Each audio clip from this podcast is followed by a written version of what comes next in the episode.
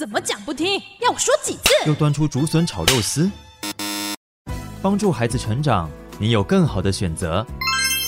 亲子教养 Easy Go，家庭关系不受挫。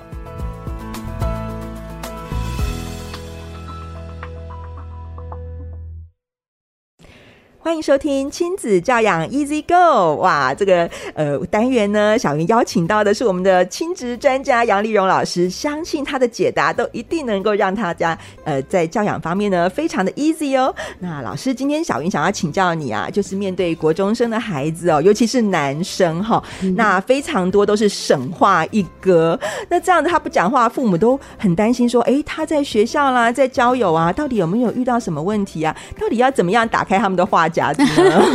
好，我先说一个最前提哈，其实趋利避害啊，就是人性嘛。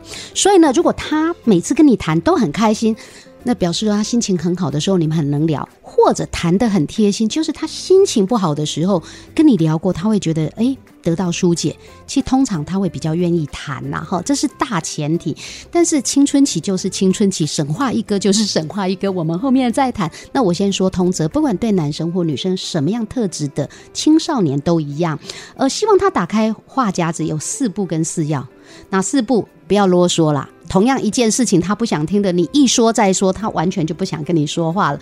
第二个叫做不要放炮，什么叫做放炮？放鞭炮都是一串嘛。对不对？所以简单的说，如果真的有什么特定的事情要讨论、要谈，一次谈一件就好了。你不要一串下来，他真的没有那个耐性来理会爸妈，好吗？第三个，跟青少年在谈话的时候，绝对不要翻旧账。秋后算账，同样对他来说就很讨厌、很烦，他就不想再跟你谈。第四个，不要情绪勒索哦，你长大了哈，反正妈妈不重要了哦，不谈也没关系哦。这种呃情绪勒索，其实只会让孩子更想逃。那你想要促成好的对谈呢，就有四要。那这四要呢，很简单记，叫做良辰美景面子精心哈。什么叫良辰？就是时机要对。所以我常讲。当青少年他心情好，特别他今天回来跟你讲，不管他自己的事或别人的事的时候，你真的想办法放下，除非是你身边有十万火急的事情，这种 timing 是最好的。他想谈，你就好好的听他说，让他聊，他发现跟你聊好开心，他以后就比较想聊。那如果是父母想启动的对谈，也就父母可能关切到有一些问题等等，请你可以先跟孩子约时间。再谈，然后一定要记得正向谈正向的事情要多，这样才你才有本钱谈负向的事情哈。好，那第二个叫做要美景了，就是要比较放松的场所，最好是不要坐在他的书桌前正在写功课的时候哈。美景就比较放松。那譬如我们通常我家就很习惯叫喝茶聊天，我们是从孩子上幼稚园就开始。开启这样的一个对谈的模式，所以就是有一点茶，有一点他喜欢的饮料等等，哎，他就会很想要一起嘛。然后比较私密的场所，因为他才有办法放松的谈。第三个叫做要面子，什么叫要面子？